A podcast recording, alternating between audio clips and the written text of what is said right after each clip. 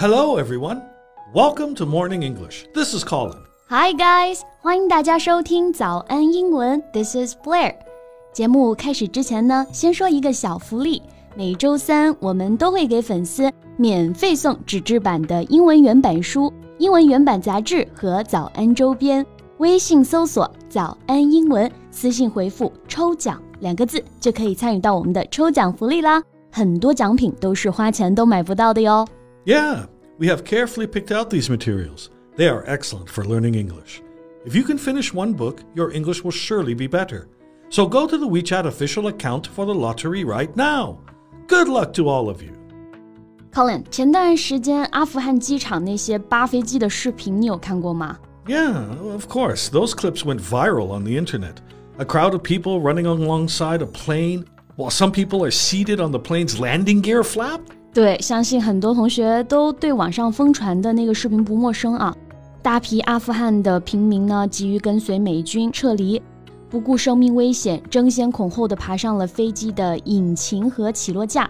这个起落架啊，我们用英文表达就是 landing gear。Yeah, people are risking their lives to get out of the country. 这段视频呢，清晰地记录了阿富汗人从飞机上坠落身亡的画面啊，震惊了全球。所以说，我们应该感恩自己生在了一个伟大的祖国，让我们不受战争的摧残。而像阿富汗人民呢，就一直身处在战争的漩涡中，连最基本的安全都无法保障。So, are we talking about this today? Actually, no. 今天我们不讨论阿富汗的局势啊。我先问你一个问题啊，你觉得就是会有人能够像他们这样扒飞机然后存活下来吗 Clinging onto a plane and survive? No, no, that's impossible. ？Well, it is possible. 不过首先我们来看一下这个表达啊，cling onto。 So, if you cling onto something, you hold on very tightly and grip hard. 对，cling onto 就是我们说紧紧扒住、死抱住不放。 So, what do you mean by it is possible? Well，在十七年前啊，也就是二零零四年，中国呢就有一位十四岁的少年真的去扒了飞机， 而且奇迹般的存活下来了。Oh, yeah, yeah, you told me this before. That was absolutely crazy. 对，那今天呢，我们就带大家一起来回顾一下十七年前这个惊心动魄的故事吧。我们今天的所有内容呢，也都整理成了文字版的笔记，欢迎大家到微信搜索“早安英文”，私信回复“加油”两个字来领取我们的文字版笔记。So, where to start about this boy that miraculously survived 17 years ago? 别急啊，让我慢慢给大家介绍一下。十七年前呢，刚刚我们就说到了一个十四岁的男孩奇迹般的在一架起飞的飞机起落架上幸存了下来。这个奇迹般的，我们可以来学习一下。 Yeah, miraculously.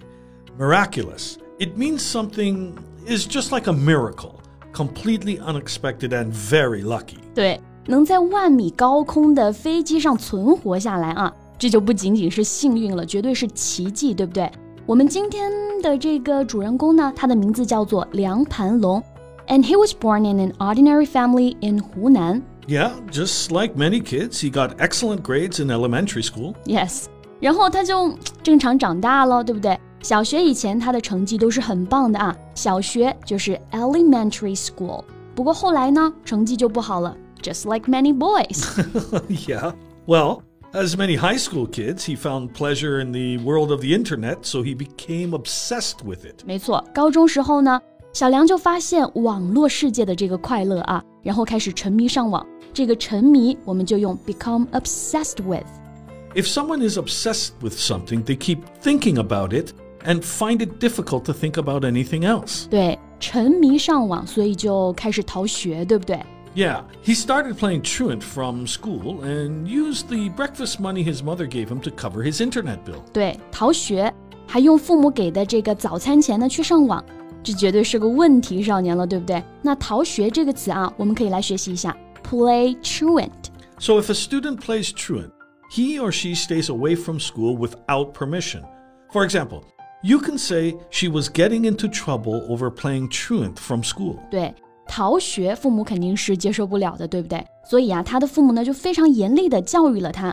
但是呢，大家想一想啊，正处于青春期的叛逆少年，怎么可能会接受教育呢？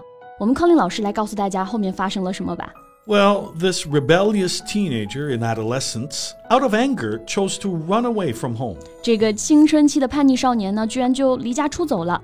这里有两个单词我们可以学习一下。第一个，叛逆 （rebellious），青春期 adolescence. Yes. If you think someone behaves in an unacceptable way and does not do what they are told, you can say they are rebellious. And adolescence is the period of your life in which you develop from being a child into being an adult. 对，不过我们已经说了这么多，都还没有开始说到扒飞机呢。Well, here it comes. As we said, he ran away from home. During that time, he met a guy named Shu Qing who had the exact same experience as him. So they soon hit it off and became best friends. 对，在流浪期间啊，小梁就认识了一个叫做树青的男孩，跟他呢年纪相仿，经历也相似，所以两个人很快就成为好朋友了。Hit it off 表示合得来，相处得好，所以他们两个人就一起去扒飞机了吗 ？Yeah, so they were hanging out near Kunming International Airport, and one day, under the cover of darkness, they took advantage of their thin figures and squeezed in through a gap in the fence.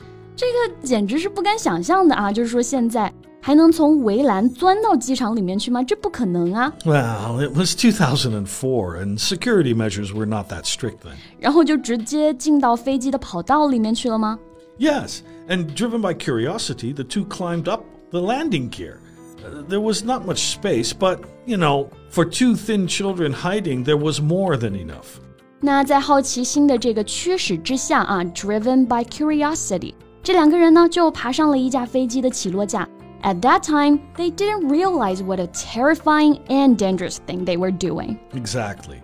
When the plane taxied slowly on the runway and began to accelerate, the violent vibration and the huge roar of the engine made the two teenagers realize how scary it was. 直到飞机开始滑行和加速啊，这两个年轻人呢才意识到自己是在做一件多么可怕的事情。因为飞机引擎产生的这个巨大震动和剧烈的噪音啊，几乎就要把他们两个震聋了。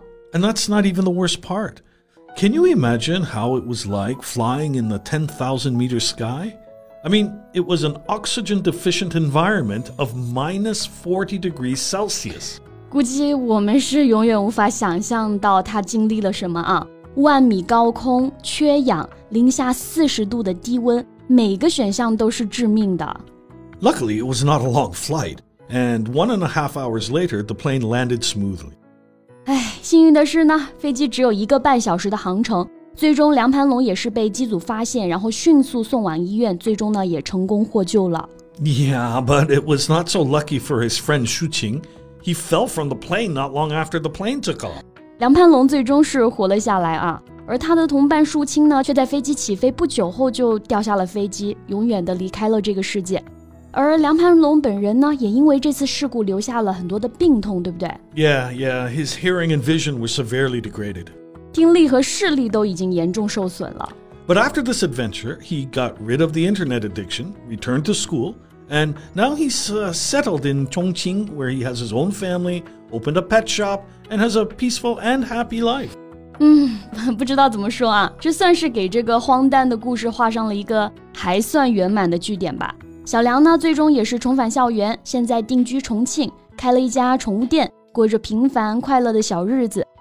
回顾这件轰动全国的巴基事件呢，除了感叹说生命的奇迹之外啊，我们更应该从中吸取惨痛的教训。那康林老师有什么要跟大家说的吗？呃，Well, cherish life, don't act on impulse, and not everybody gets a second chance. 对，珍惜生命啊，不是所有人都有重来一次的机会的。OK，那我们今天的节目呢，就先到这里了。最后再提醒大家一下，我们今天的所有内容都整理成了文字版的笔记，欢迎大家到微信搜索“早安英文”，私信回复“加油”两个字来领取我们的文字版笔记。Thanks for listening, everyone. This is Colin. And this is Blair. See you next time. Bye. Bye.